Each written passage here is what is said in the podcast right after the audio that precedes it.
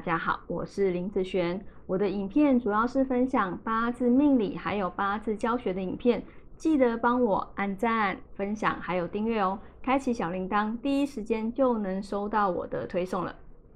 好，那接下来我们来分享这一集的影片哦。这一集的影片是在分享八字的财多就弱吗？哈，那你可能有听过一句话叫做“财多身弱”哈，那。它的主要的说法，应该说它的主要的看法是什么？也就是说，如果这个八字好的五行，譬如说如果是财好了，如果太多的时候，它代表太旺，对不对？好，那如果八字太旺的时候，必须要去做克或是泄的部分，这样子你的八字才会呃五行比较均衡。那均衡来讲，哦，就算是好嘛。所以，如果一个五行太多或是太旺的时候，哦，都会想要去克泄的部分，啊，也就是说它是身弱，必须要用比印哦，它才会变好。好，那我这边是没有在看身强和身弱啊，只是说，呃，他的这个看法主要是要八字均衡的部分哈来去做解释。那，呃，我们来看看，好，这一个案例啊，是不是八字？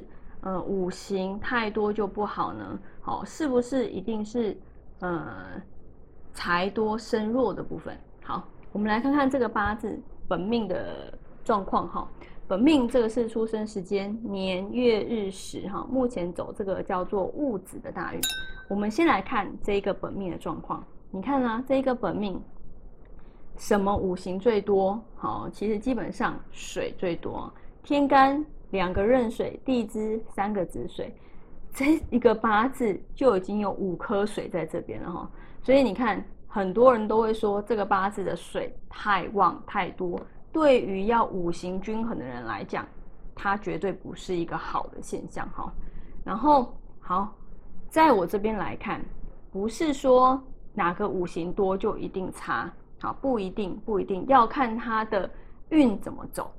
我们来看这个八字的运，哈。我们先来看本命的部分，它的本命的一个流通的状态是一个天干呐，是一个水克火的部分。好，先讲本命哦，哈。地支的部分是一个土克水，好，对不对？所以以这个八字来讲，它本来就是有一些水伤的状况，好，所以有人说哦，八字太旺，呃，不要水。那其实它本来水就伤了，其实对我来讲，它的这个部分本来就差，好，并不是因为太旺的问题。好，我们来看这个运程，这个运程啊，物质多了一个水，好，如果你是看前面的那个方式啊，财多身弱，这个八字水已经五颗了，再加这个六颗，其实基本上很多人都会判断非常差，好，因为财多身弱嘛。嗯，均衡来讲，这几个就失衡了啊，对不对？他已经这么多，你又给他，那不是加旺他的意思嘛？哈，好，可是在我这边来讲，并不是这样看哈。它天干的部分是一个怎么流通呢？天干的部分是一个火生土，好克水的部分。那以地支来讲呢？地支来讲，土克水。所以你看哦，以这一个八字进入了这一个运程之后，它本来是好两个子水，现在变成了一个三的三个子水，所以这个八字的财运进入到这个戊子大运，它的财运反而会怎样？在我来看，它反而会变好。好，你给它水，它反而会变好哦。所以其实不管是走子水或者是亥水，对他来讲都会非常好。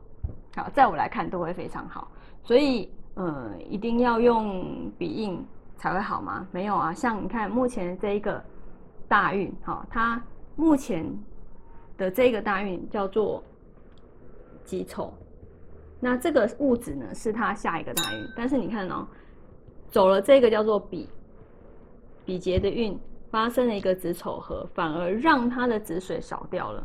那在这一个。己丑的大运，它的财运会好吗？好，当然就不会好。好，所以其实在我这边主要是看这一个五行整个流通的一个增那个增减的一个变化，然后再来去判断说它的财运的状况如何，不是说看到这一个五行太多就就不要它，好，就是哎又走到那是不是反而更加旺更不好？反而在我这边不是这样子的看法哦。好。那我们以上这一个影片就分享到这边。如果喜欢我的影片，记得按赞，还有订阅小铃铛哦。那我们下次见，拜拜。